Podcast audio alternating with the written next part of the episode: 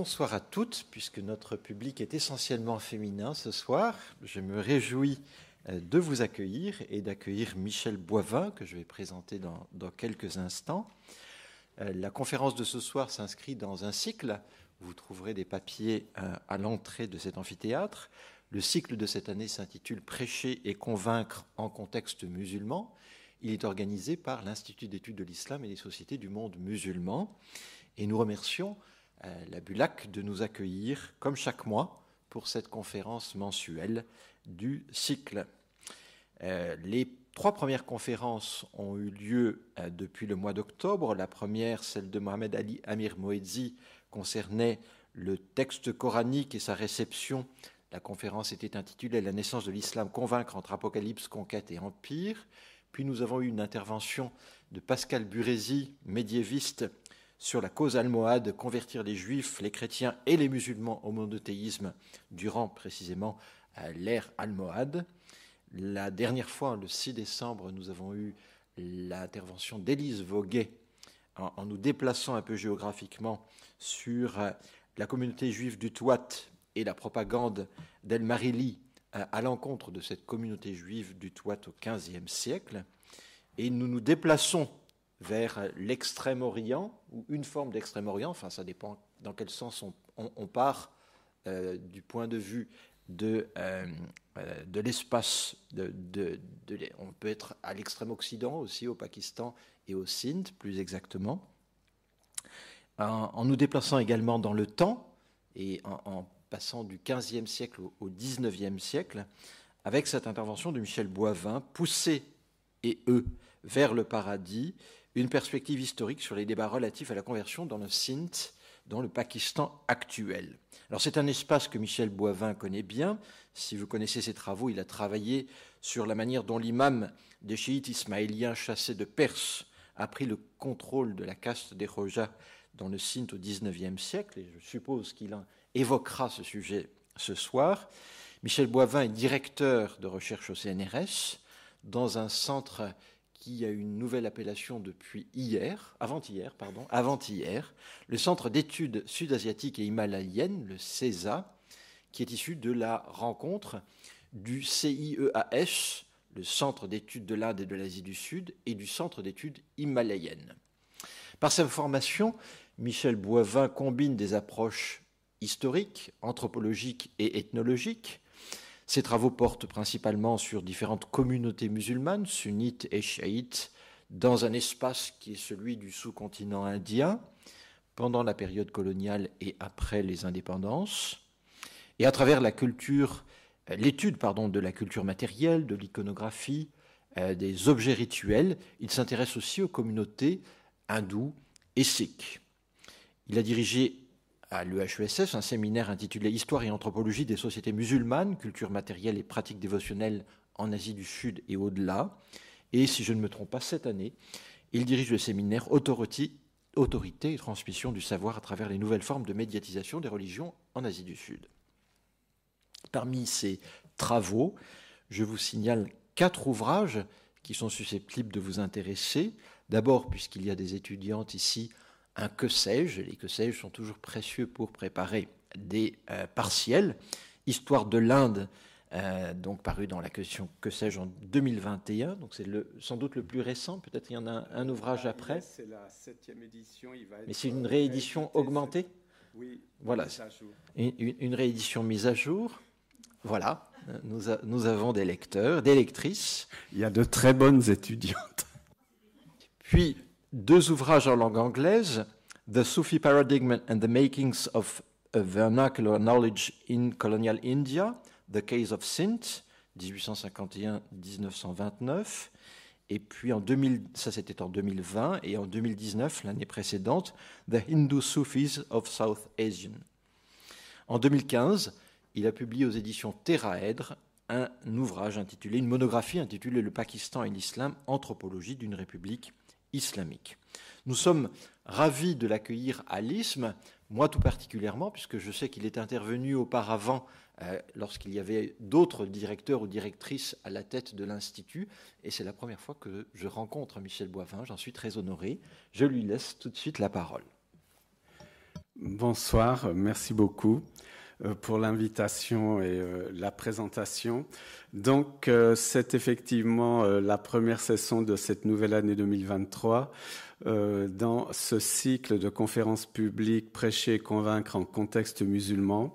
Et je, comme vous voyez dans le titre, je vais vous parler des débats relatifs à la conversion dans le Sindh au Pakistan mais euh, comme vous le voyez, j'ai précisé euh, dans le cadre d'une perspective historique, parce que même si la plus grande partie de mon propos euh, effectivement portera sur la période en fait actuelle, bon, étant donné l'importance de ces débats depuis fort longtemps, je donnerai une contextualisation historique. Pour ce qui est de la première partie du titre, donc en fait, je l'ai repris ce titre d'un documentaire réalisé par un anthropologue autrichien, mais néanmoins basé à Berlin, qui s'appelle, je vais en reparler, hein, qui s'appelle Jürgen Schafflechner. Et donc, il a réalisé un documentaire, c'est en anglais, Thrust into Heaven, donc que j'ai traduit par Pousser vers le paradis. Euh, dans le documentaire, il met pas de point d'interrogation, j'ai seulement ajouté euh, le point d'interrogation parce que euh, dans un premier temps, je vais faire une sorte d'introduction à la question des, musulmans et de l'islam dans le sous-continent indien, très brève, hein, mais je partais du principe que peut-être tout le monde euh, n'était pas vraiment familier avec cette euh, région du monde. Euh, ensuite, donc, je vais retracer la perspective historique de ces débats, tout en parlant évidemment des sources dont nous disposons donc sur le plan historique.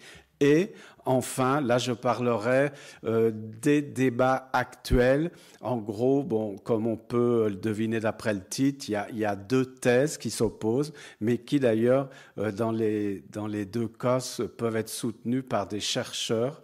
Euh, donc la thèse, c'est qu'en fait, ces conversions sont des conversions forcées, et l'autre thèse, c'est que ces conversions sont des conversions de foi par la croyance, par la euh, persuasion, la persuasion, la conviction. Et euh, si j'ai euh, choisi de me concentrer sur la région du Sindh, certes, bon, c'est la région que je connais mieux en Asie du Sud, mais c'est aussi parce que c'est la région du Pakistan où on trouve la plus forte proportion de non-musulmans et essentiellement de hindous.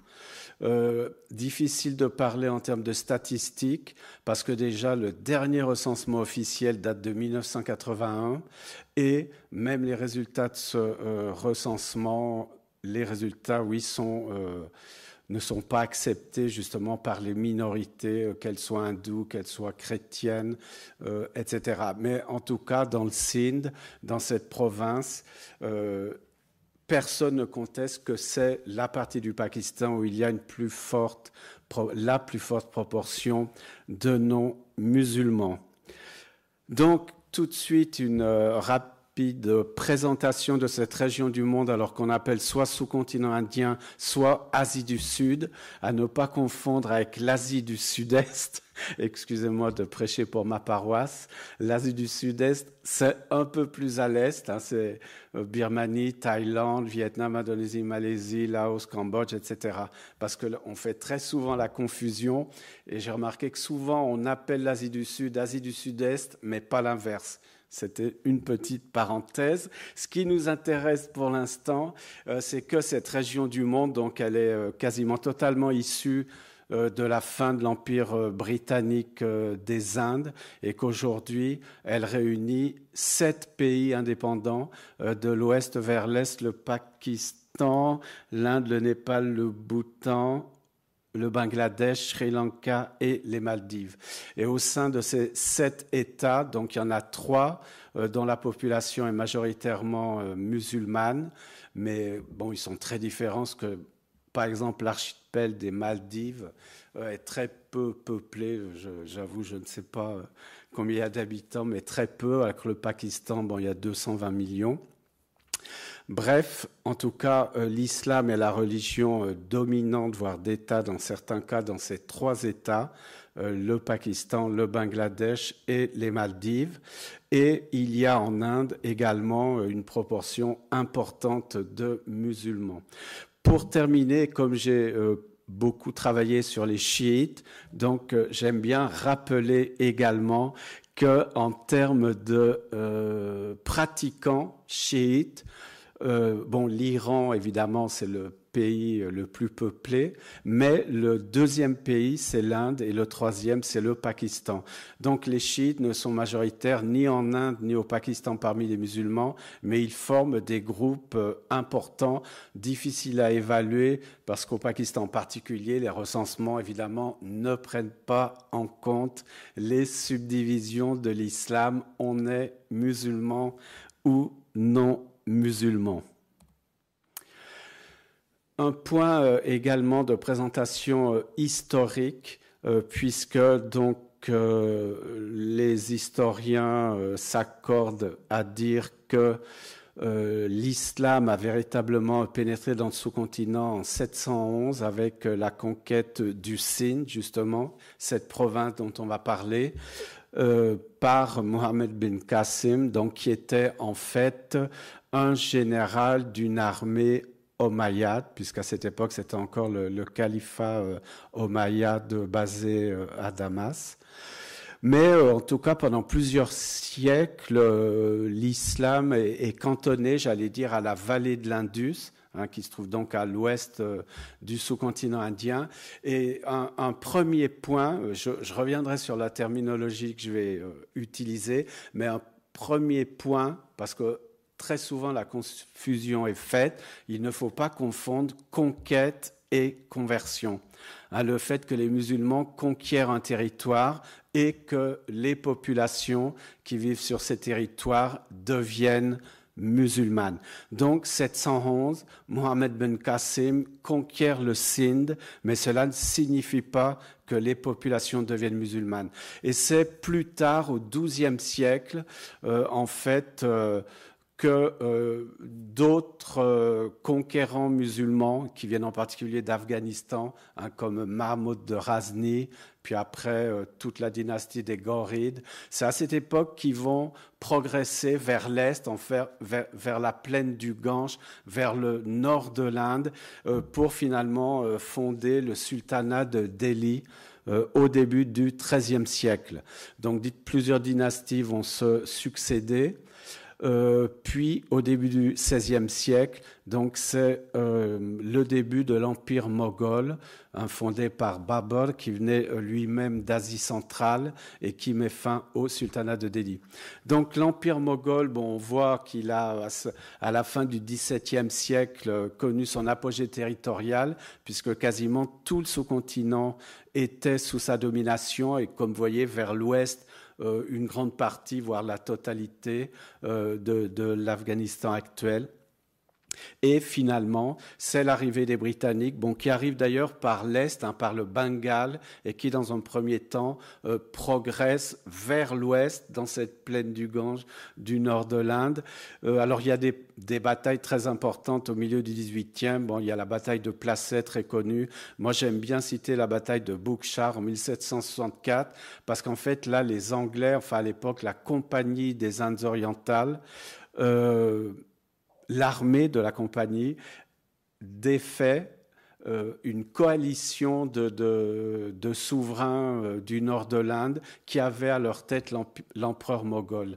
Donc là, c'est vraiment un tournant et à partir de ce moment-là, les Anglais vont accroître leur domination. Mais ceci dit, euh, la conquête de cette partie du monde par les Britanniques, elle dure quasiment un siècle.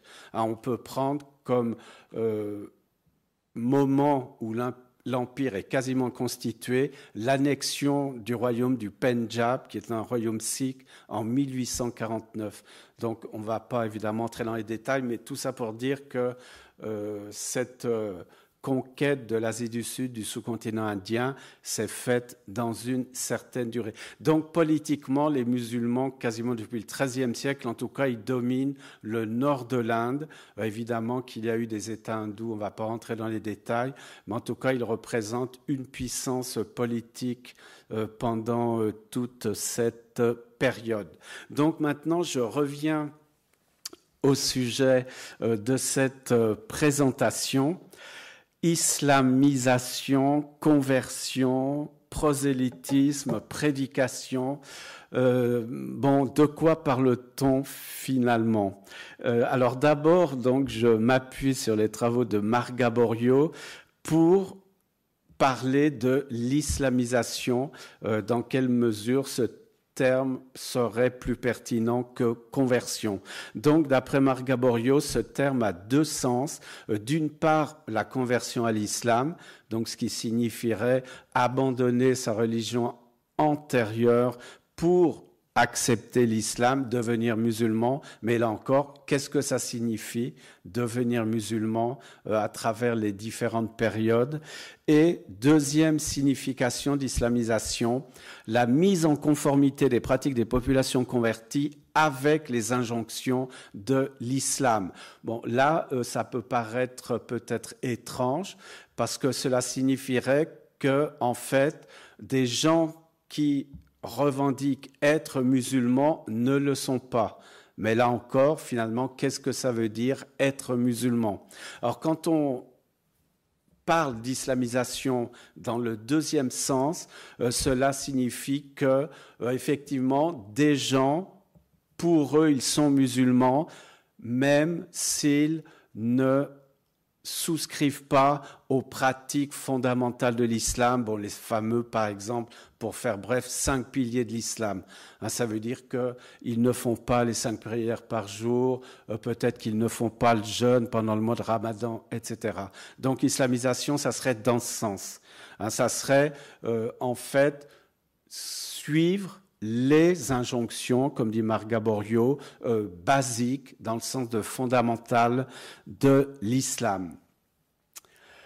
Euh, alors pour le terme de conversion, bon, il peut aussi poser problème. Bon, on va pas passer euh, la soirée là-dessus, mais c'est, vous savez que les termes qu'on utilise, vu qu'on on parle en français, euh, très souvent ont été construits euh, dans une période historique euh, où la religion chrétienne dominait et aussi beaucoup d'ailleurs sont nés au XIXe siècle dans la période de colonisation. Bref, tout ça pour dire que le terme de conversion, dans son sens, son acceptation générale, signifie un changement, comment dire, total soudain du jour au lendemain.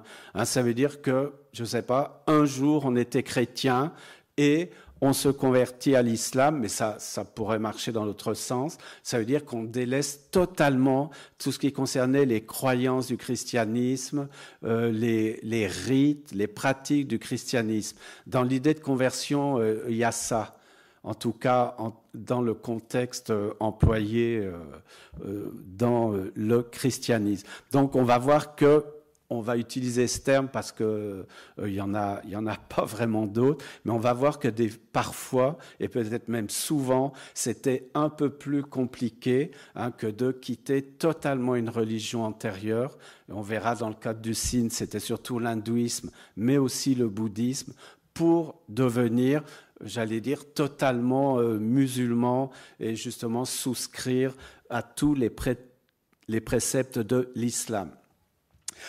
Alors, cette question des conversions à l'islam, en Asie du Sud, donc je parle de ce que je connais, mais je, sais que c'est aussi le cas dans d'autres régions du monde, euh, a suscité beaucoup de débats. Parce que pendant très longtemps, en fait, euh, en Occident, on a représenté ces conversions par le glaive, par la force, par la violence. Et là, justement, on a fait une sorte d'adéquation entre conquête et conversion. Euh, quand euh, des conquérants musulmans s'emparaient d'un territoire, donc la population, euh, en gros, soit elle se convertissait à l'islam, soit elle était décimée, massacrée. Donc ça, c'est la première thèse, celle du glaive, j'allais dire, hein, qui a été soutenue pendant la colonisation britannique, par exemple, par les Britanniques eux-mêmes, et qui transférait euh, en, Inde, dans le sous-continent indien, les représentations en Occident, euh, dans la grande époque d'ailleurs de la colonisation, par exemple, de la conquête française du Maghreb. Mais même à l'époque de la colonisation britannique, certains Britanniques ont présenté une autre thèse qui était celle de la persuasion. Alors il y a, un livre célèbre d'un Britannique publié euh, à la fin du XIXe siècle où lui, au contraire, il s'évertue à démontrer que euh, les Indiens, alors là je parle indien euh, avant la création de l'Inde, hein, dans le sens d'habitants du sous-continent indien, donc sont devenus musulmans parce qu'ils ont été persuadés, convaincus par la prédication des soufis, et ce qui signifie que c'était une voie non violente de conversion. Alors ça, c'était une deuxième thèse. Bon, il y en aurait une troisième qui affirmerait que euh, les Indiens qui sont devenus musulmans ont été convaincus encore euh, par des marchands, hein, par des marchands qui venaient de la péninsule arabique. Hein, c'est pas loin, c'est un même espace, la partie occidentale, en gros, de l'océan Indien, et qu'il euh, y avait très souvent des questions économiques dans les conversions, hein, que ces conversions pouvaient résulter euh, de tractations économiques. Mais en tout cas, cette, euh, cette euh, thèse relative à la conversion à l'islam euh, même si elle a pu exister, elle a été très minoritaire et elle a concerné surtout euh, les régions évidemment littorales où euh, les marchands arabes venaient négocier donc avec les populations locales. En tout cas, il y a une chose dont on est sûr, d'après les sources historiques, c'est que jamais les Arabes musulmans, donc en particulier Mohamed Ben Qassem au début du 8e siècle, ne sont venus euh, en Asie du Sud à des fins de conversion pour convertir absolument les populations à l'islam, quel que soit le moyen. Hein, on sait avec certitude que, et je cite encore Marc Gaborio, ouvrez les guillemets, le principal motif de l'expansion musulmane en Inde, ne l'oublions pas, était l'appât de sa richesse fabuleuse. Donc euh, voilà en résumé quelles, étaient les thèses historiques, euh, pourquoi donc des populations du sous-continent indien sont devenues musulmanes. Et d'ailleurs, j'ajoute une précision, c'est que à l'échelle du sous-continent indien, les musulmans, et malgré la domination politique du Nord, sont toujours restés minoritaires. Hein, aujourd'hui, à l'échelle du sous-continent, ils représentent à peu près 20 ou 25% de la population totale, les hindous sont toujours restés largement et restent encore largement euh, majoritaires. Ceci dit, avec l'arrivée des Britanniques, donc euh, il y avait évidemment l'armée, mais il y avait aussi euh, des missionnaires qui représentaient différentes églises chrétiennes, pas que des missionnaires britanniques d'ailleurs, euh, il y avait, il y avait des, Américains, des Danois et autres, et eux qui étaient des missionnaires, hein, c'est-à-dire des religieux euh, chrétiens qui visaient véritablement à convertir les populations. Et ces missionnaires chrétiens, en D'abord, ils ont essayé de, ils voulaient convertir les classes supérieures de la société indienne, bon, et hindous, vu qu'ils étaient euh, majoritaires, mais ils ont commencé par publier des ouvrages euh, où ils dénigraient euh, les religions locales, aussi bien l'hindouisme, alors l'hindouisme parce que c'était une religion polythéiste et que ça représentait un stade arriéré de l'humanité, etc., euh, dénigrait aussi l'islam euh, en, arguant que Mohammed était un faux prophète, que en fait il n'avait pas du tout l'étoffe des autres prophètes qui l'avaient précédé, etc. Mais et je dis bien en dénigrant. Hein. Donc c'était assez violent et ça a produit une réaction, aussi bien chez les hindous que chez les musulmans indiens d'ailleurs, euh, où ils ont cherché à leur tour, d'une part, à démontrer que ce que ces missionnaires chrétiens euh, avancés était totalement faux et avec des textes à l'appui, avec une véritable recherche euh, à l'appui dans leurs sources, etc.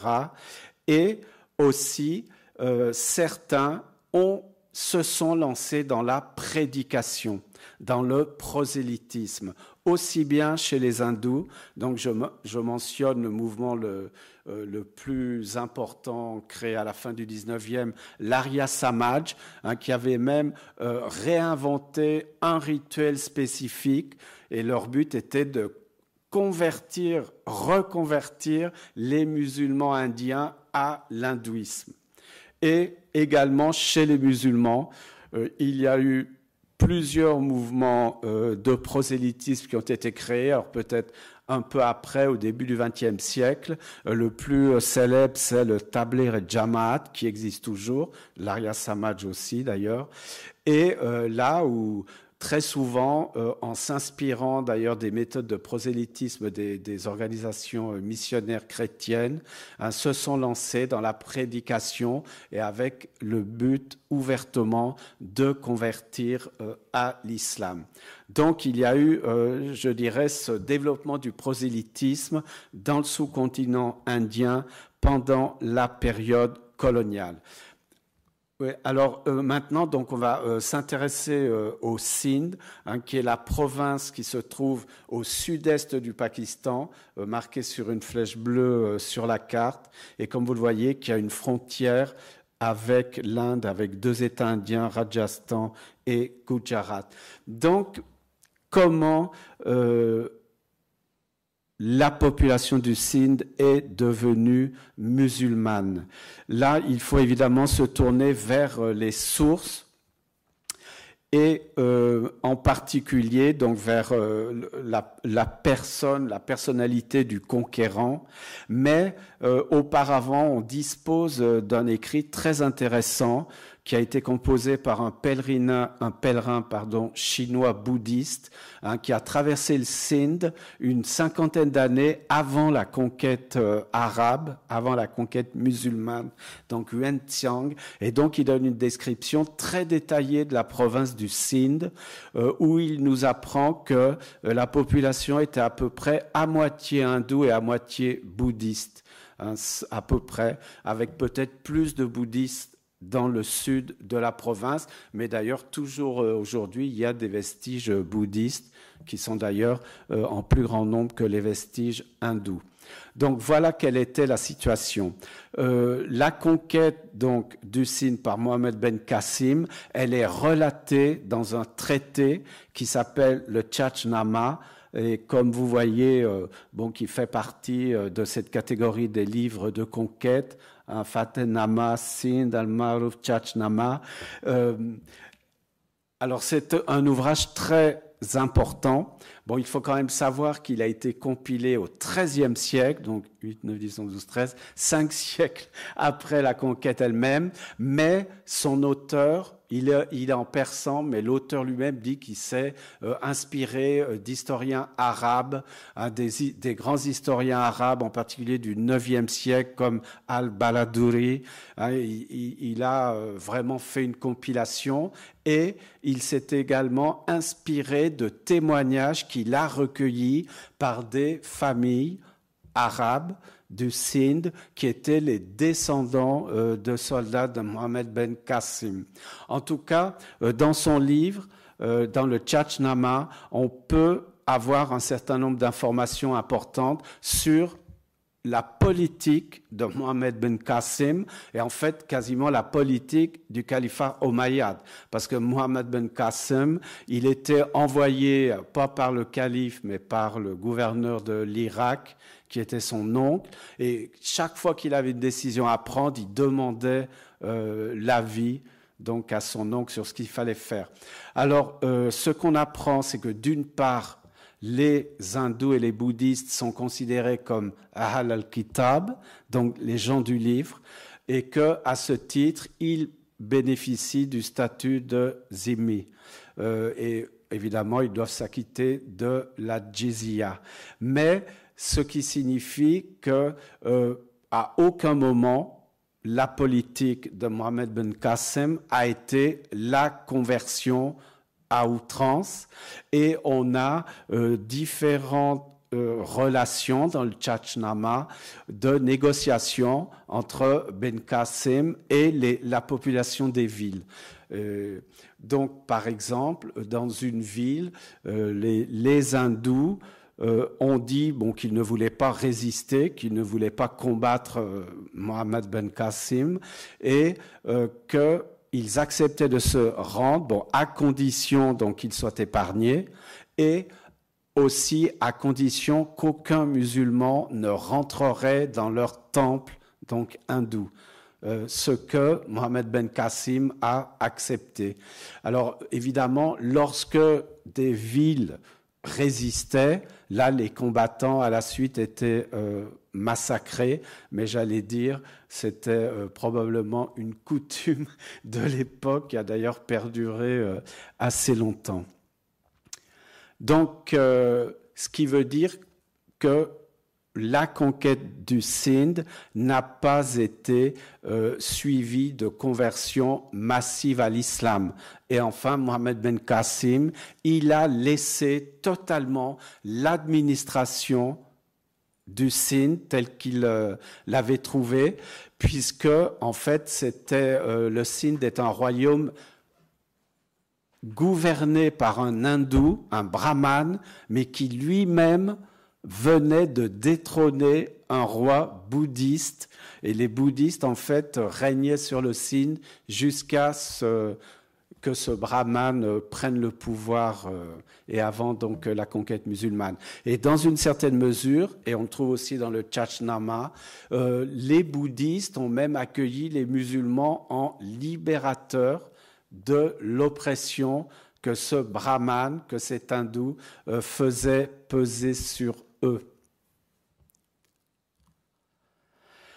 Donc pas de prosélytisme à l'époque euh, de l'émirat arabe du Sindh, euh, dans le giron du calife omeyyade, ensuite du calife abbasside. Et là encore, on ne va pas entrer dans le détail des sources, mais on sait avec certitude que les premiers musulmans à avoir eu une politique de prosélytisme dans le sous-continent indien et dans le Sindh en particulier sont les Ismaéliens les chiites ismaéliens.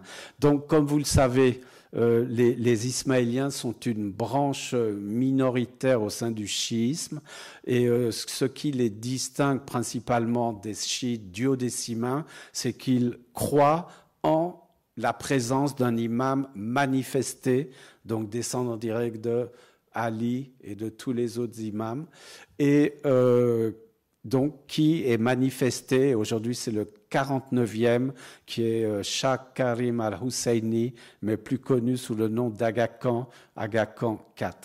Bref, en tout cas, dès le 9e siècle, la fin du 9e siècle, les Ismaéliens ont envoyé des missionnaires dans le Sindh, et cette fois donc à des fins de prosélytisme, à des fins de conversion. Et là encore, on a des, sources euh, historiques tout à fait crédibles. Par la suite, bon, les Ismaéliens ils vont fonder le califat fatimide en 909, d'abord basé en Tunisie, et par la suite, ils conquièrent l'Égypte et ils fondent le Caire. Je parle sous le contrôle de Suivant. Euh, voilà, donc vous voyez que le prosélytisme ismaélien en Inde, dans le sous-continent, il commence avant la fondation du califat fatimide en 909. Et alors, par la suite, les Ismaéliens dans le Sindh vont prendre le pouvoir, c'est-à-dire qu'ils vont fonder un émirat ismaélien qui sera vassal de l'empire fatimide. Euh, là, c'est la période donc du calife fatimide al-Moïse hein, dans la deuxième moitié euh, du Xe siècle. Donc, les Ismaéliens, eux, ont une technique de prosélytisme et donc de conversion qu'on connaît relativement bien. Et euh, en Asie du Sud, dans le sous-continent indien en particulier, les missionnaires ismaéliens, alors qu'on appelait dans le monde arabe Daï, mais après en Asie du Sud, on les appelle Pir, comme pour le titre des maîtres soufis, Pir, qui veut dire euh, maître en persan. Eh bien, ils ont une technique euh, très rodée, j'allais dire. Hein. En général, ils approchent les populations sans dévoiler leur véritable identité à les populations hindoues en particulier. Donc, ils se fondent dans la masse, ils euh, pratiquent même les rituels des populations locales, et puis ensuite, par la persuasion, par un discours euh, assez élaboré, ils les convainquent donc de devenir ismaéliens. Et là, j'ai reproduit euh, ce schéma qui est très intéressant, qui a été réalisé par une chercheuse euh, Tassim Kassam, hein, euh, qui, a beaucoup travaillé sur la littérature dévotionnelle des Ismaéliens, qu'on appelle Guinan, les Guinan, et où plusieurs de ces Guinan, euh, de, ces, de ces poèmes, décrivent comment les pires s'y sont pris pour convaincre ces populations à devenir musulmanes, musulmanes ismaéliennes. Donc, euh, en reprenant des rituels comme par exemple celui de la danse, et on change le destinataire du rituel. Ainsi, la danse était pour une déesse ou pour Shiva, eh bien finalement, euh, on continue, on ne change pas la danse, mais elle n'est plus destinée à la même personne, euh, elle est destinée à l'imam. Et il y a aussi certainement une croyance qui a joué un rôle très important dans ce phénomène de conversion, c'est que euh, les populations hindoues, donc, euh, croyaient en la venue d'un sauveur qui était le dixième, la dixième incarnation du dieu Vishnu, mais qu'on appelait Naklanki. Et en fait, le travail des, des pires, des missionnaires ismaéliens, a été de convaincre les populations locales que ce sauveur était déjà apparu à l'ouest, et il cite euh, euh, même une région de l'Iran où à cette époque les, les, imams ismaéliens étaient établis, et que donc en fait c'est lui, Naklanki. En fait, c'est l'imam ismaélien qui est le sauveur, qui est Naklanki. Alors, on, a beaucoup de, de qui parlent de cette question, donc ce qui indique que ça a été euh, un élément très important. Et il y a même un Guinan très célèbre, bon, qui maintenant est relégué, qui s'appelle Das Aftar, hein, parce, où on décrit les dix incarnations de Vishnu et le dixième, donc on dit alors que c'est Ali ou euh, Ali qui lui-même euh, euh, s'est manifesté au sein de ses descendants, donc qui sont actuellement les Agakans. Et la, photo que j'ai mise en bas à droite, donc en fait est tirée d'une revue ismaélienne publiée à Bombay où, où l'Agacan c'est l'Agacan, bon, pas le présent, son prédécesseur, il est au milieu des avatars euh, de Vishnu, et où donc il est dit qu'il est le dixième avatar, hein, incarnation euh, de Vishnu, et qu'il est donc ce sauveur. Bon, on n'a pas la chronologie évidemment du prosélytisme ismaélien, et euh, Bon, finalement, ce prosélytisme n'a pas eu un succès total, puisque euh, bon, les Ismaéliens dans cette région du monde, aujourd'hui en Inde et au Pakistan, euh, ne sont pas très nombreux au vu de la population euh, totale. Hein, ils sont quelques millions. Mais en tout cas, ce qui est sûr, c'est que après le prosélytisme ismaélien est arrivé le prosélytisme soufi. Hein, toujours, je parle de l'Asie du Sud, plus particulièrement de la vallée de l'Indus et du Sindh, qui se trouve au sud de la vallée de l'Indus. Alors là encore, bon, dans, les Guinanes, il en est question, euh, et aussi dans euh, différents euh, chants folkloriques, on peut trouver des allusions des références au fait qu'il y a eu une compétition entre les pires ismaéliens et les pires soufis, puisque en fait c'est une conséquence d'un événement euh, qui a touché le monde musulman euh, quasiment dans son ensemble et aussi d'autres régions du monde, c'est euh, l'arrivée des Mongols, hein, et en particulier de Gengis Khan, au milieu du XIIIe siècle, donc qui vient du nord de l'Asie centrale et euh, qui envahit l'Iran, qui va jusqu'à Bagdad au milieu du XIIIe siècle. Et donc beaucoup de soufis, là on s'intéresse aux soufis, mais aussi d'autres catégories de personnes, ont fuient de l'Asie centrale ou, du monde iranien et se sont réfugiés en Asie du Sud. Et en particulier, il y a une confrérie soufie, la Sorawardiya, qui s'est implantée à cette période euh, dans la vallée de l'Indus.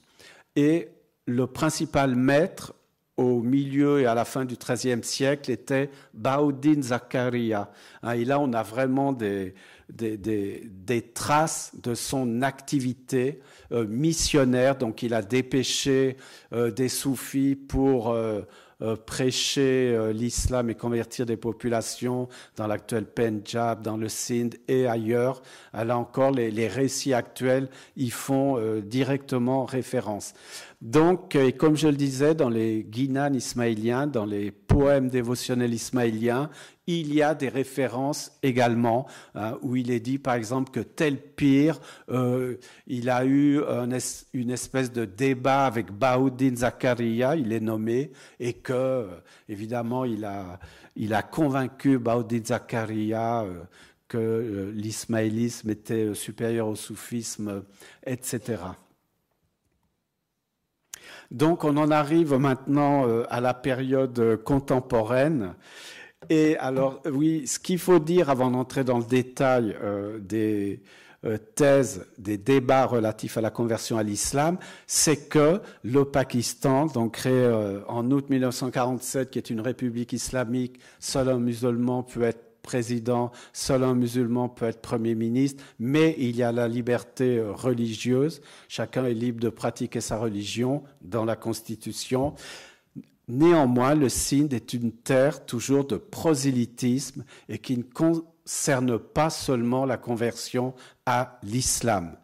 Il y a un prosélytisme chrétien qui était en tout cas actif. Euh, j'ai travaillé sur cette question. Alors, ce n'est pas très récent, certes, puisque cela remonte, cela remonte à une quinzaine d'années, mais ils étaient très actifs, les missionnaires chrétiens. Il y avait plusieurs groupes euh, de différentes obédiences chrétiennes, alors principalement des Ménonites, donc c'est une, euh, une secte dans le sens anglo-saxon euh, protestante évangélique.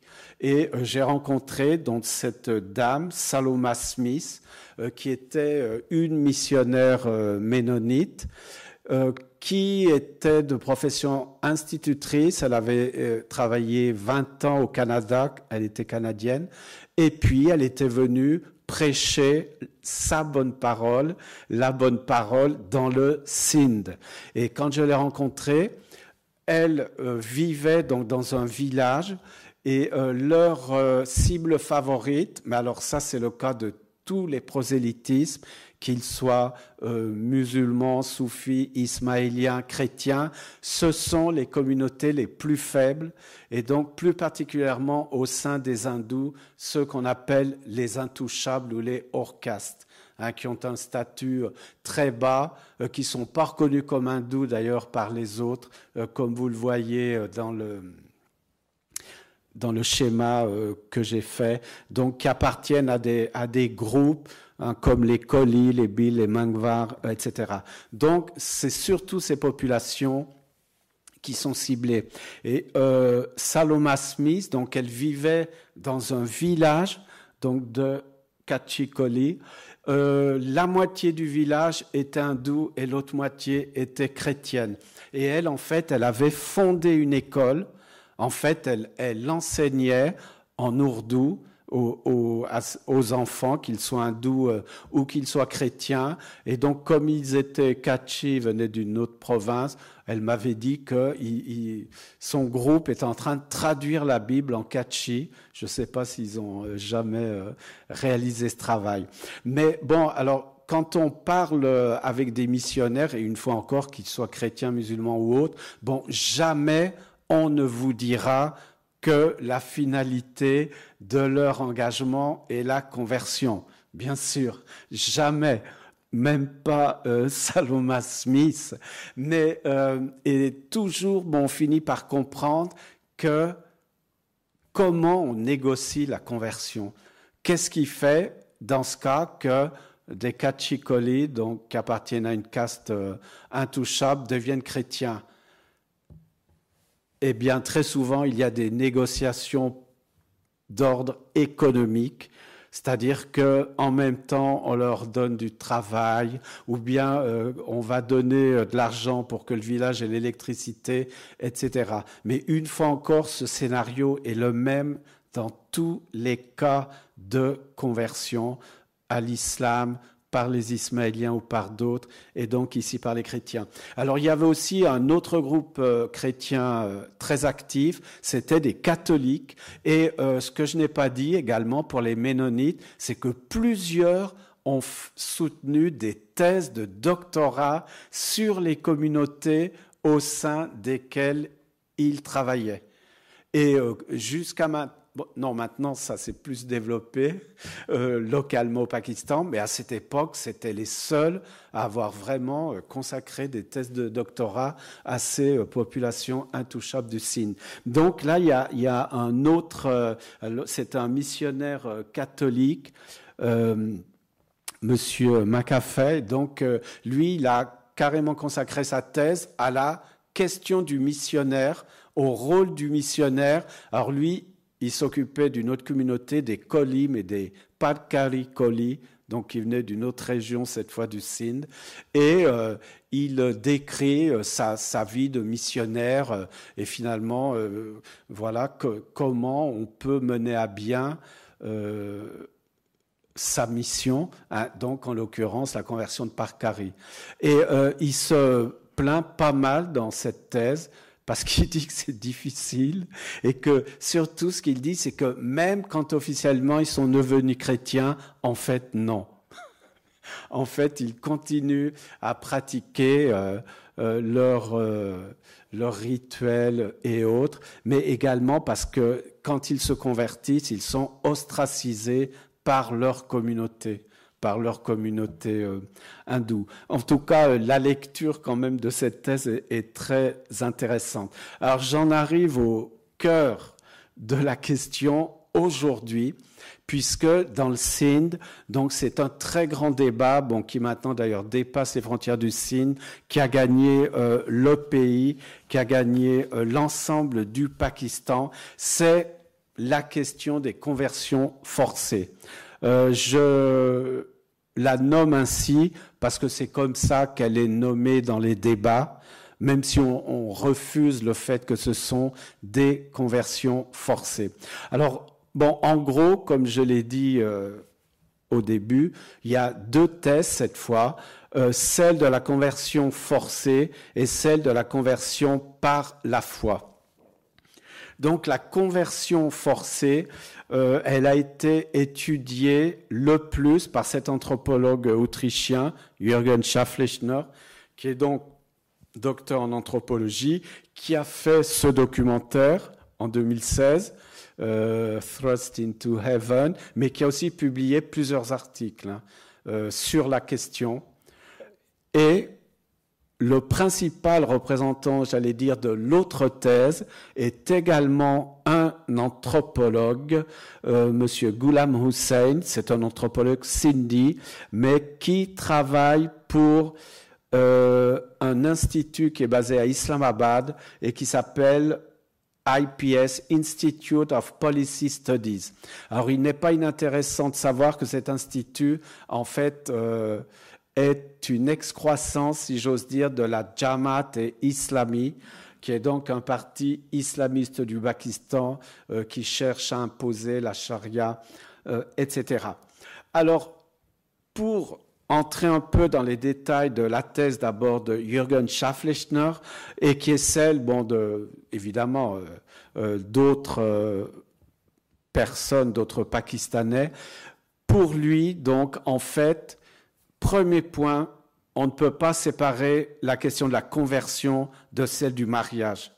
Parce que au Pakistan, donc euh, si un musulman veut prendre une épouse, elle doit être musulmane. Donc si elle ne l'est pas, elle doit se convertir. Donc pour lui, les deux sont inséparables. Dans la plupart des cas de conversion forcée, c'était à des fins de mariage, mais donc en général qui étaient aussi forcés, hein, qui étaient refusés. Et dans les différents euh, cas qu'il a étudiés, eh bien, euh, le scénario est à peu près toujours euh, le même. Donc, ce sont des femmes. D'ailleurs, il n'y a jamais de cas de, conversion forcée qui concerne les hommes. Elles appartiennent à des communautés, comme je l'ai dit, très défavorisées. Et quand la famille a porté plainte, parce que souvent elles sont d'abord kidnappées et tenues dans un lieu secret, et quand elles réapparaissent, elles sont musulmanes et mariées. Donc, quand les parents euh, veulent porter plainte, la plupart du temps, la police ne prend pas la plainte parce qu'ils craignent, la police craint les représailles euh, de la famille euh, de la personne qui l'a forcé à devenir musulmane et à se marier. Mais Jürgen Schafflechner, donc qui est anthropologue, il situe cette question vis-à-vis -vis la question de l'honneur aussi, hein, qui est très important dans la société du Sindh, bon, qui est une société euh, où effectivement euh, les femmes incarnent l'honneur du groupe et euh, où on trouve des, coutumes, si j'ose dire, comme celle de Karokari, où en fait, si une femme a pratiqué l'adultère, elle peut être tué par n'importe qui, n'importe quand. Et il y a, des cas, et en général, les, meurtriers sont toujours, euh, même s'ils vont devant un tribunal, ils sont jamais condamnés. Cette question également, elle a euh, été investie par les partis politiques, puisque d'abord dans le Sindh, dans le Pakistan est un pays fédéral, donc il y a un gouvernement du Sindh et une assemblée provinciale du Sindh. Donc, euh, des, députés de cette assemblée provinciale ont préparé une loi pour interdire les conversions forcées. Alors, c'est quand même assez intéressant de suivre l'évolution de cette question. Donc en 2016, la loi est adoptée à l'unanimité par l'Assemblée provinciale du Sindh, la loi qui interdit les conversions forcées.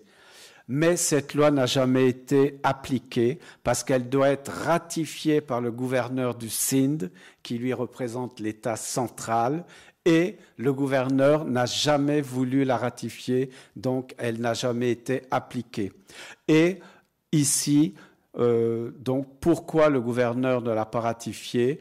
Parce qu'il a subi la pression des partis religieux, des partis islamistes euh, qui ont euh, menacé différents députés et qui ont dit que donc il n'était pas du tout question de conversion forcée et que c'était anti-islamique que de faire une loi contre les conversions.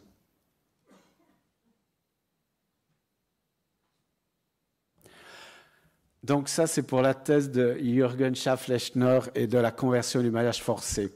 Alors les arguments de la thèse de la conversion par la foi, et plus particulièrement ceux de Ghulam Hussein, qu'il a exposé dans ce rapport Forced Conversions or First Conversions, euh, qui est disponible, hein, qui a été euh, publié par l'institut pour lequel euh, il travaille. Donc pour lui, c'est un complot, un complot occidental qui est en fait dont le but est de dénigrer le Pakistan, mais surtout qui est de dénigrer l'islam. Hein, que cette histoire de conversion forcée véhicule encore des représentations de l'époque coloniale où justement on associait toujours l'islam avec la contrainte, la coercition, la violence, etc. Bon, Quant à ces arguments, euh, je dirais qu'ils ne sont euh, pas toujours euh, convaincants. Et alors, il critique beaucoup, avec virulence, pour pas dire plus, Jürgen Schafflechner. bon, en l'accusant en fait de reprendre les théories des, des ONG pakistanaises et occidentales sur les conversions forcées, sans jamais euh, prendre la peine de, euh, de questionner les intéressés eux-mêmes, ceux qui sont accusés de convertir et ceux euh, qui sont convertis, etc. Bon, ce qui n'est pas non plus totalement faux, mais à ce sujet, vous pouvez regarder le documentaire de Jürgen Schafflechner qui, qui est disponible, je crois, en ligne.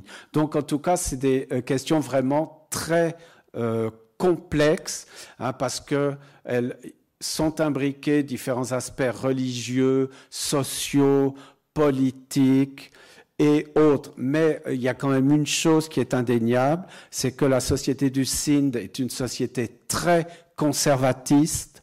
Un très grand sociologue norvégien, Frédéric Barth, l'a qualifié de quasi-féodal. Et euh, donc, dans ce contexte, il y a énormément de pression euh, qui pèse sur différentes catégories de population et plus particulièrement euh, sur les plus défavorisés.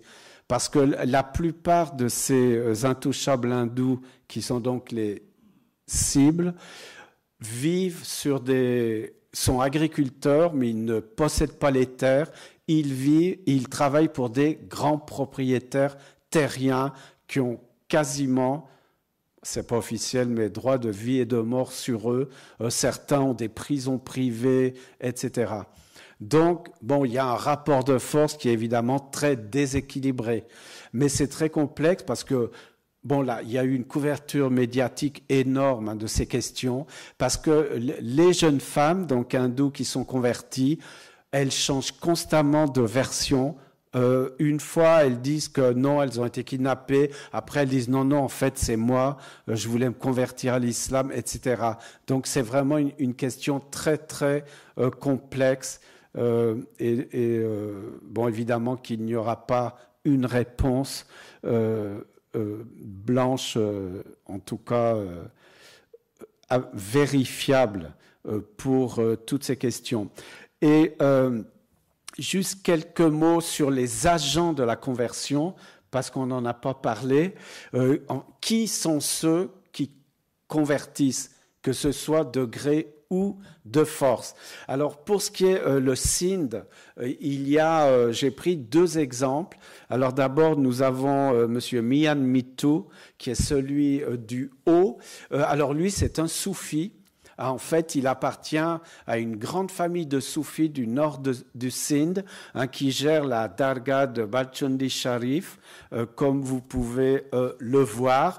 Et lui, alors il a été interviewé d'ailleurs par euh, Jürgen Schafflechner, il apparaît dans son documentaire, mais pour lui, donc, il n'y a...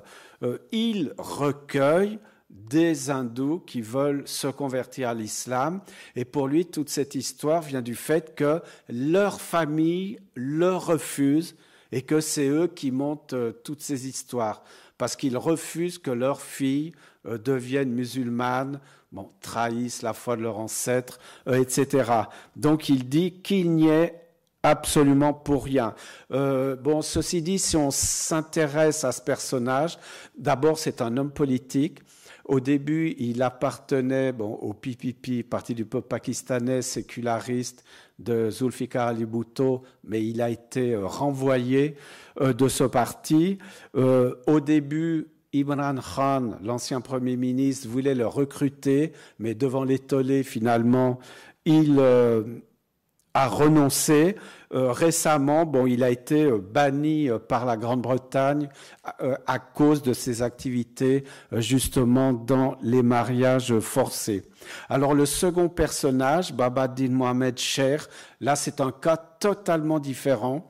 Lui, il vit dans le sud du Sindh et lui, eh bien, c'est un hindou qui s'est converti.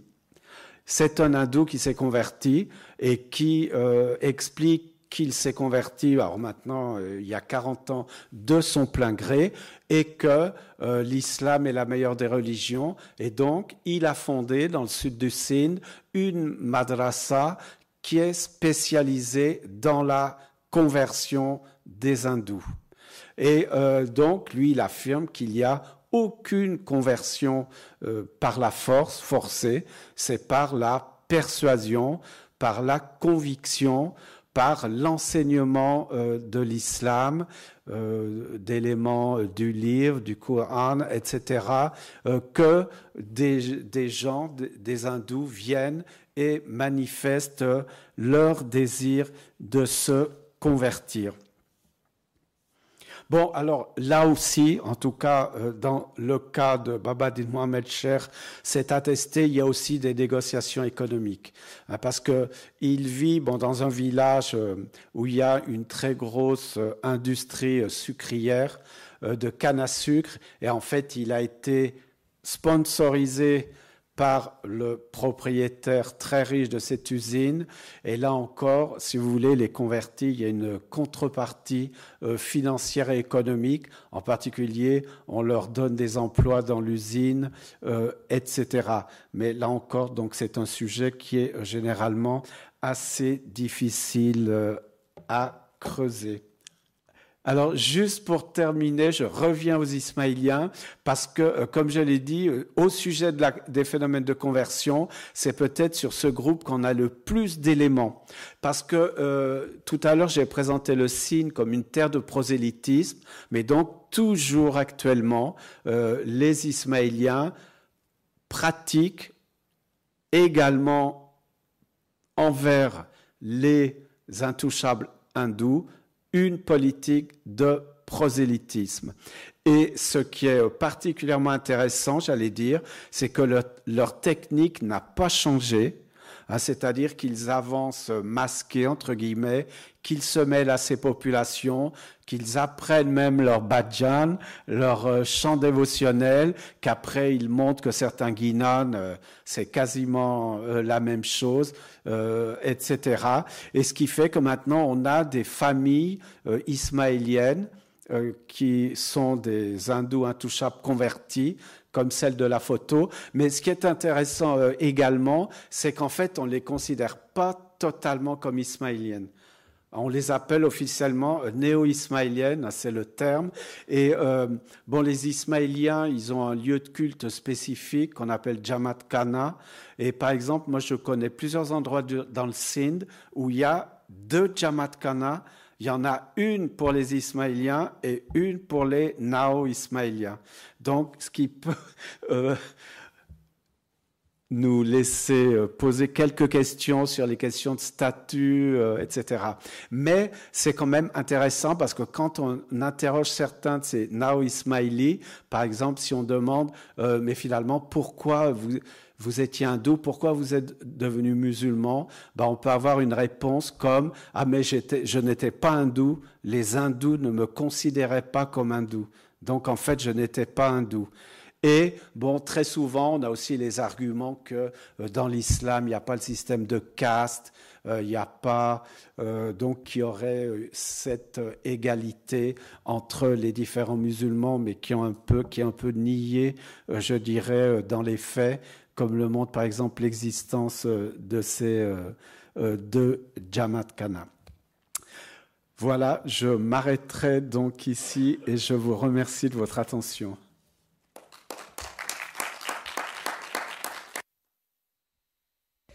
Grand merci, Michel Boivin, pour cette conférence absolument passionnante, très claire, qui nous permet vraiment d'avoir une vue générale du 8e ou du, 7, oui, du début du 8e siècle jusqu'à quasiment à, nos jours très récents, à partir de cette question du passage de l'un à l'autre, euh, puisque vous avez bien indiqué que derrière le terme conversion pouvait se, se cacher des réalités parfois extrêmement différentes. La parole est au public. J'indique à nos amis qui nous écoutent en ligne qu'ils peuvent aussi intervenir. On peut prendre leurs questions éventuellement, mais d'abord la priorité est au présent et aux présentes. Donc il y a un micro et, vous pouvez prendre euh, tout de suite la parole.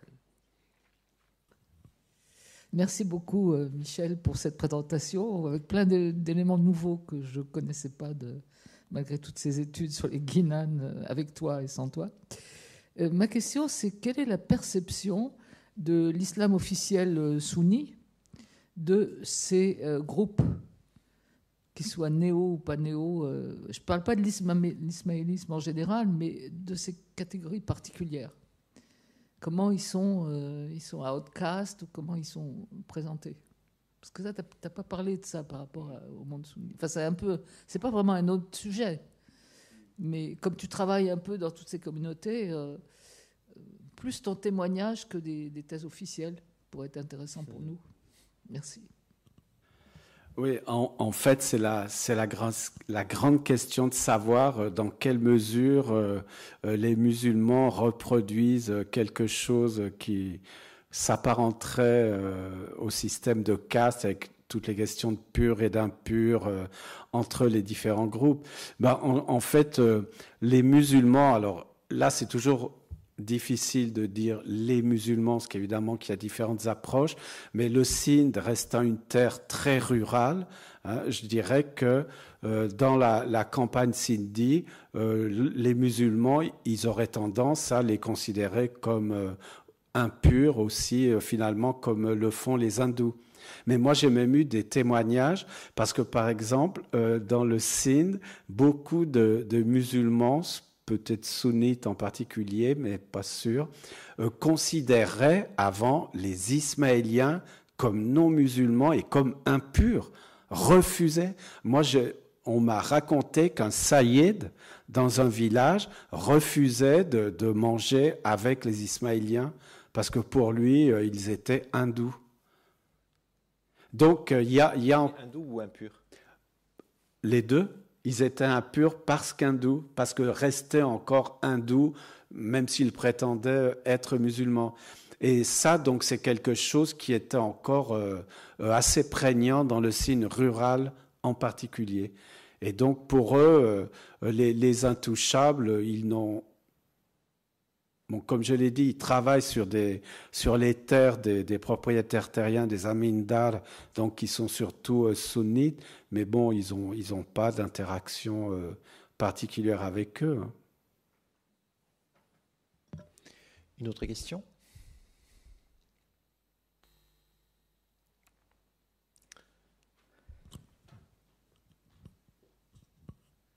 Oui, moi je suis très admiratif pour cet exposé, parce que j'avoue que en, partant de l'Afrique, c'est complètement euh, surréaliste comme, comme débat que d'abord des anthropologues puissent se mêler à ces histoires et à, débattre sur ces choses-là, parce qu'en fait, le, du, côté africain, il n'y a pas d'intouchables. En fait, les intouchables, ce sont les esclaves.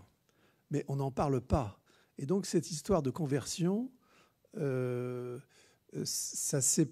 euh, se convertir à l'islam, c'était aussi se libérer. Et donc, on a toute une série de phénomènes de, euh, comment ça s'appelle, d'ethnie, euh, euh, d'ethnie qui phagocytent des tas d'éléments de subalternes.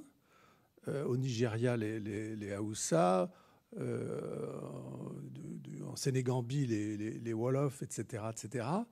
Et devenir, et les Fulbés en, les Peuls ou les Fulbés au Cameroun, et devenir Haoussa, etc., c'était, et, et, et, quitter la campagne, c'était de, devenir musulman. Mais je viens justement d'en discuter avec un ami euh, cet après-midi. Il me dit il faut pas le dire. Il faut pas le dire que l'origine d'un tel est. Et, là, que ce, que alors que effectivement, les, techniques de conversion, enfin les, les, grandes conversions, pourquoi c'est à l'époque coloniale justement que euh, cette Afrique euh, sahélienne ou même plus euh, s'est largement converti, justement parce que ça permettait à ces subalternes, qui représentaient presque la moitié de la population, hein, les esclaves, quand les, Français et les Anglais sont arrivés à la fin du siècle, ils ont découvert avec stupéfaction que les zones rurales étaient peuplées à 30-50% d'esclaves. Et, donc, euh, et la mobilité et, le, et, le, et ces, ethnies euh, comment dire, euh, phagocytantes ont permis d'effacer de, tout ce problème. Mais donc il n'y a pas de débat comme là, c'est absolument stupéfiant. Voilà, c'était juste une, une, réaction peut-être. Ce n'était pas vraiment une question, mais un, travail de comparaison. Oui, oui, tout à fait, oui. tout à fait. non, juste un mot sur le débat entre anthropologues. Euh, parce que, bon, il y a, euh, y a un, anthropologue, Ghulam Hussein, euh, bon, qui travaille dans un institut qui dépend de la Jamaat et Islami. Et c'est dans ce cadre-là qu'il a publié son rapport, d'ailleurs. C'est tout. Deux questions devant.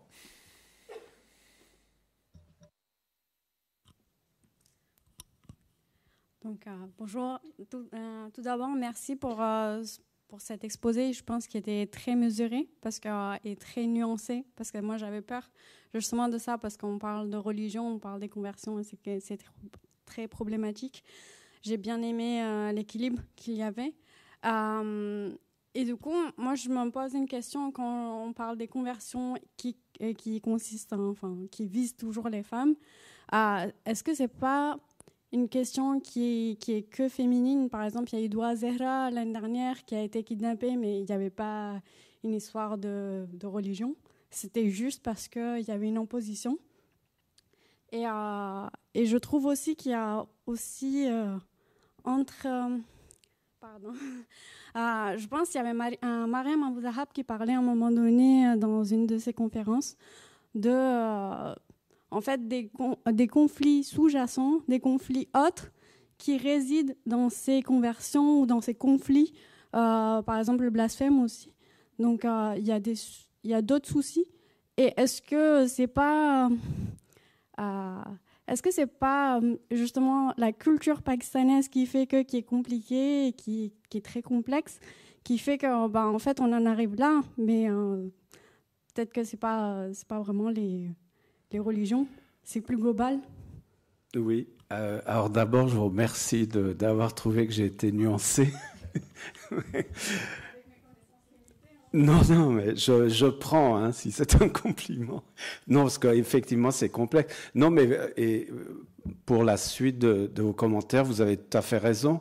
Parce que, comment dire, euh, bien sûr qu'on ne peut pas prétendre que aucune jeune femme hindoue euh, n'a jamais voulu devenir musulmane, évidemment. Mais bon, on ne peut pas non plus euh, penser qu'il n'y a pas de conversion forcée. Mais c'est, en fait, il n'y a qu'une seule chose à dire finalement, c'est que c'est extrêmement complexe, et même pour les, raisons que, que vous avez euh, énoncées qu'à travers ça, on peut aussi régler euh, euh, d'autres questions, etc. Et là, il faudrait faire un travail très approfondi que même Jürgen Schafflechner n'a pas pu faire. Mais et, bon, parce qu'il y a aussi un aspect, euh, ne nous mentons pas, assez dangereux. J'utilise le mot même de dangereux. Donc en fait, personne n'a vraiment pu approfondir, et même ces, jeunes femmes, bon, j'ai pas cité tous les cas, euh, comme je vous l'ai dit, euh, sous différentes pressions, et on ne peut pas exclure qu'il n'y a pas la, pression de leur famille, donc elles peuvent changer de version, euh, etc. Donc il faudrait vraiment un travail sur le long terme et, très, très approfondi. Mais il reste que, oui, c'est une société très complexe, hein, donc qui, sont, qui est régie encore par des codes qui sont, qui sont très difficiles à, à déterminer même.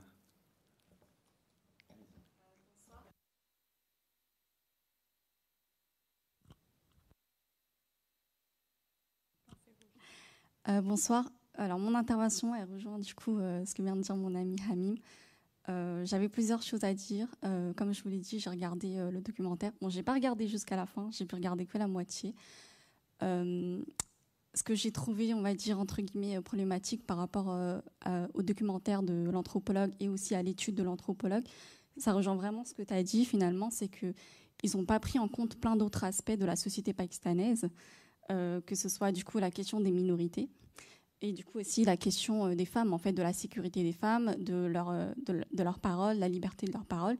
Et dans les deux cas, je trouve que finalement, c'est incomplet parce qu'ils ne prennent pas en compte tous les acteurs Et moi, dans le documentaire, ce qui me frustrait beaucoup, c'est qu'au lieu d'aller tout le temps euh, chercher les femmes et vouloir qu'elles s'expriment, et de toute façon, si elles sont entourées d'un groupe d'hommes, on sait très bien ce qu'elles vont dire, on sait très bien. Euh, je suis franco-pakistanaise et je connais la pression que les hommes nous mettent implicitement. Oui, et excusez-moi de vous interrompre, même dans le documentaire, on, voit euh, les femmes. Bon, on voit. Enfin, oui. Exactement, ça se voit dans leur attitude corporelle, enfin, dans leurs yeux aussi, on, on peut lire beaucoup plus de choses.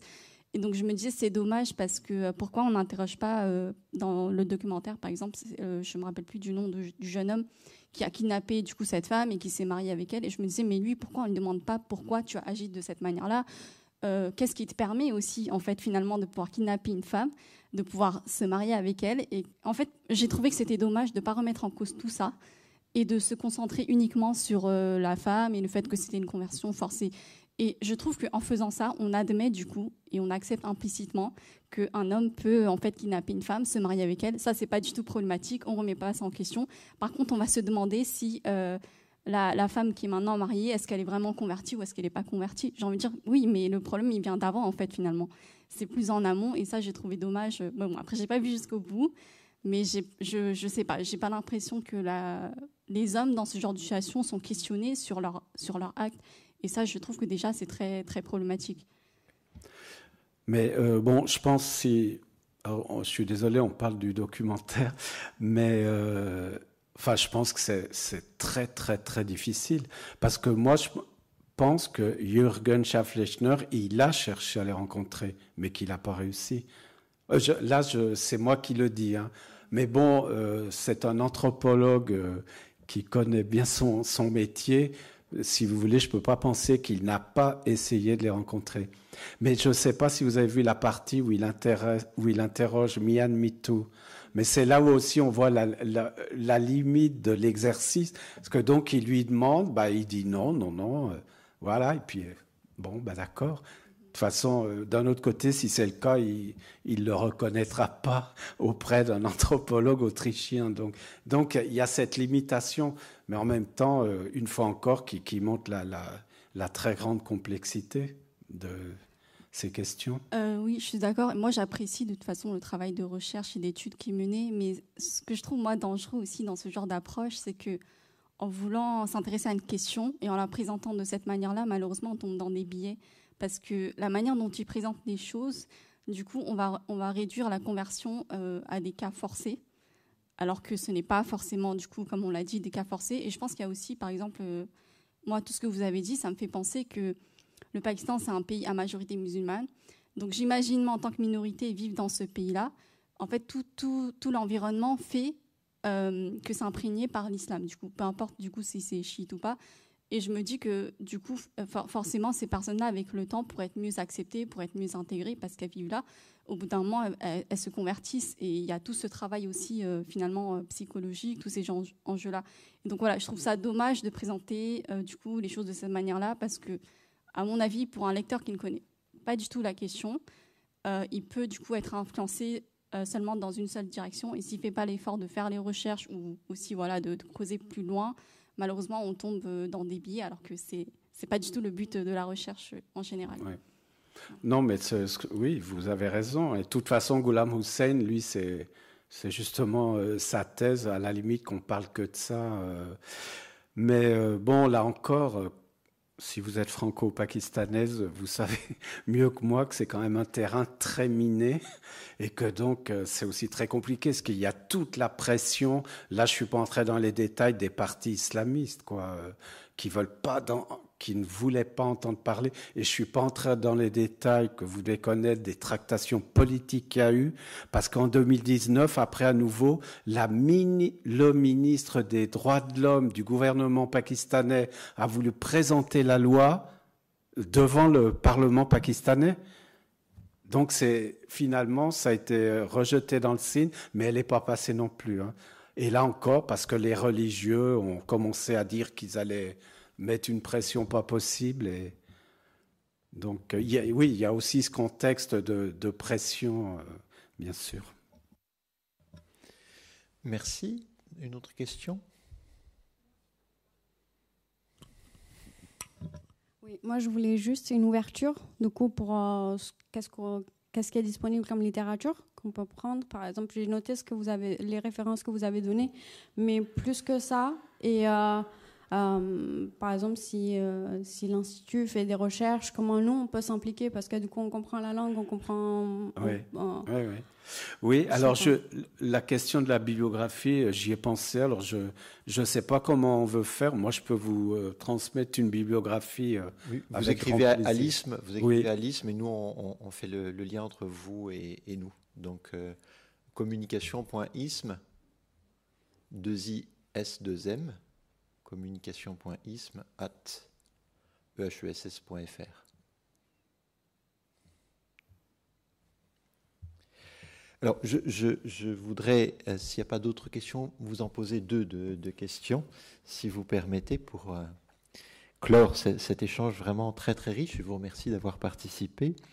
Euh, du point de vue juridico-religieux, j'ai une interrogation sur le fait d'avoir qualifié de manière rétrospective, hein, je pense, les hindous et les bouddhistes de Ahl kitab donc de Dinmi, euh, à partir du XIIIe siècle, en disant que c'est remonté bien avant, mais en fait c'est dans l'ouvrage du XIIIe siècle que vous avez cité que, que, euh, c'est indiqué.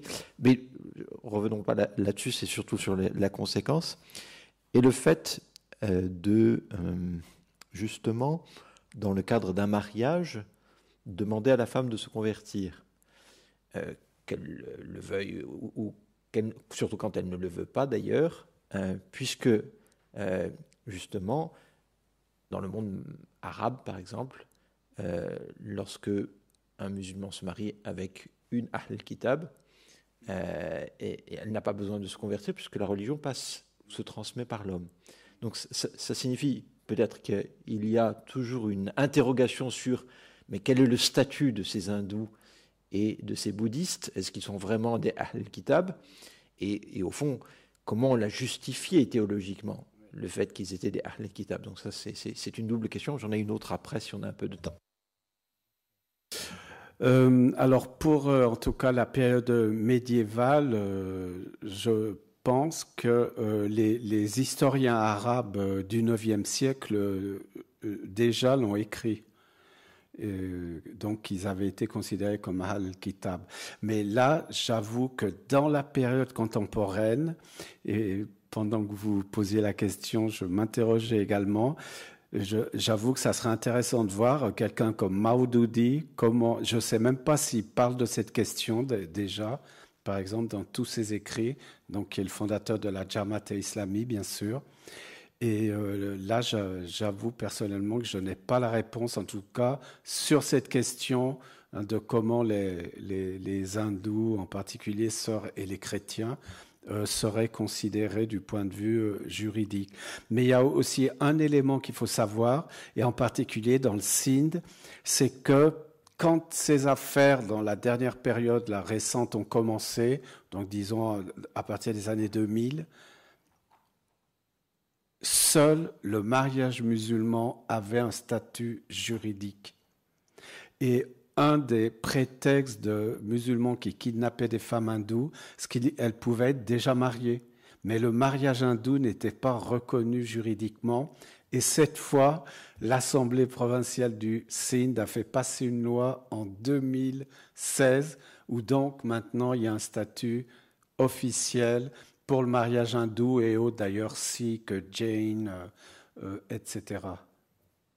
D'accord, donc ça c'est un changement légal important. dans le Sindh seulement. Hein. Oui, oui, très, très important.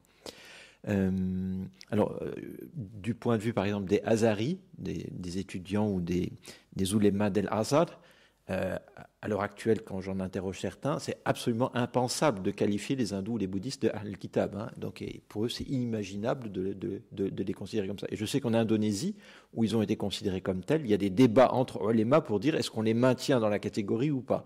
Donc, euh, c'est vraiment une question absolument cruciale du fait des conséquences que ça peut avoir, notamment en matière de mariage. Euh, et donc de, transmission de la religion dans la descendance. Ce sont des enjeux démographiques et démographico-religieux qui sont tout à fait considérables. La, deuxième question euh, concerne les,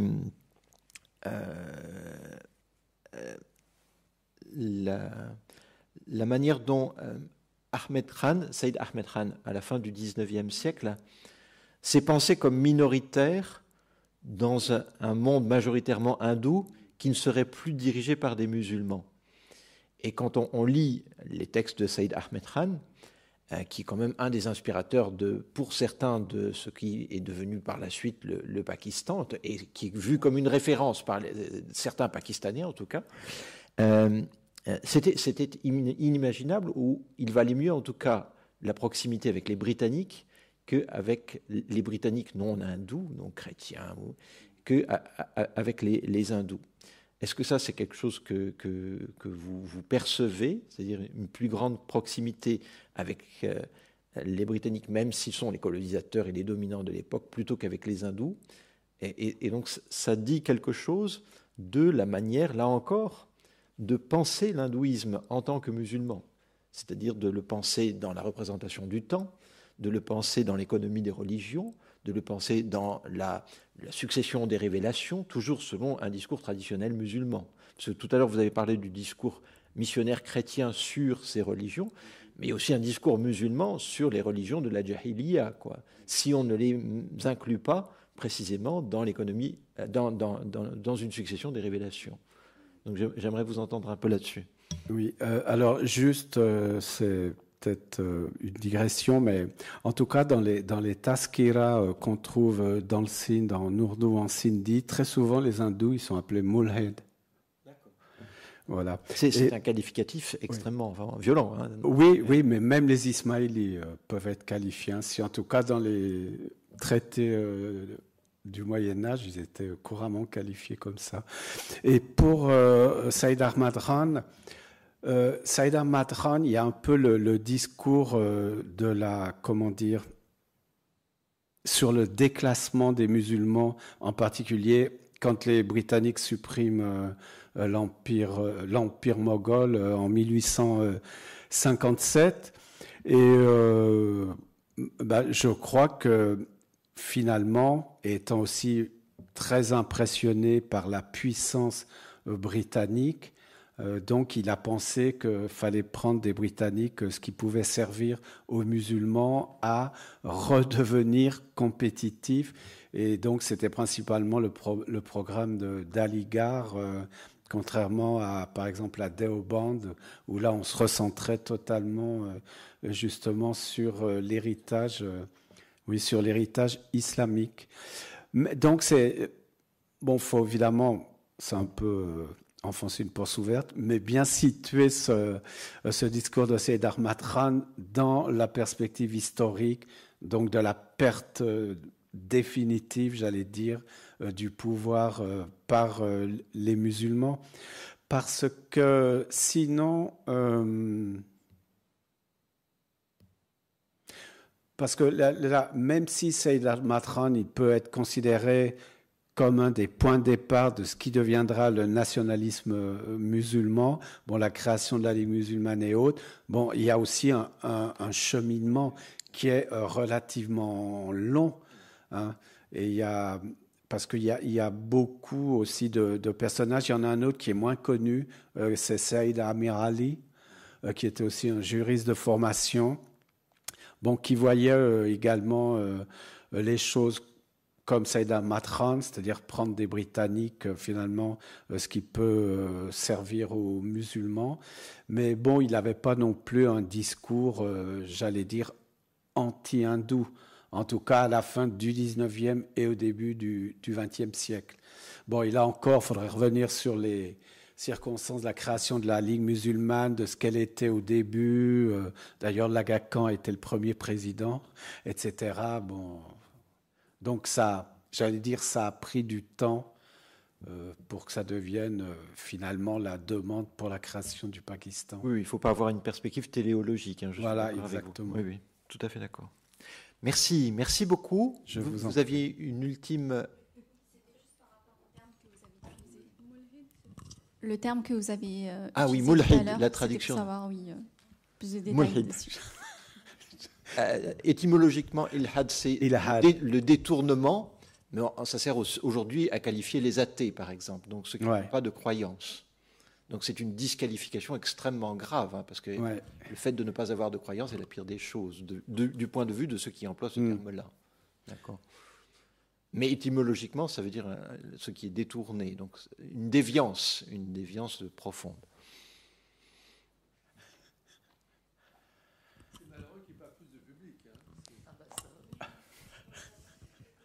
Euh, c'est une question de vocabulaire aussi, parce que depuis le début, je me demande comment on dit en ourdou convertir et conversion forcée. Ah oui. Euh, mademoiselle.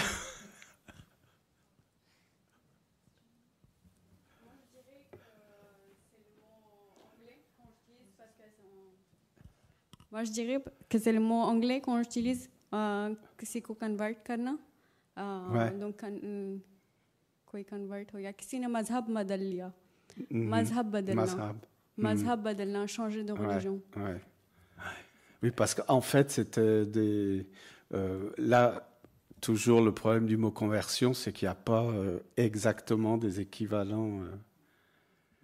en utilisant cette expression, c'est plutôt changer de communauté. Hein. Ça veut dire bien on se pense collectivement et on change de groupe et d'école, ou d'école de, pensée, ou d'école. Mais c'est. D'accord. Oui. Ashbury, oui.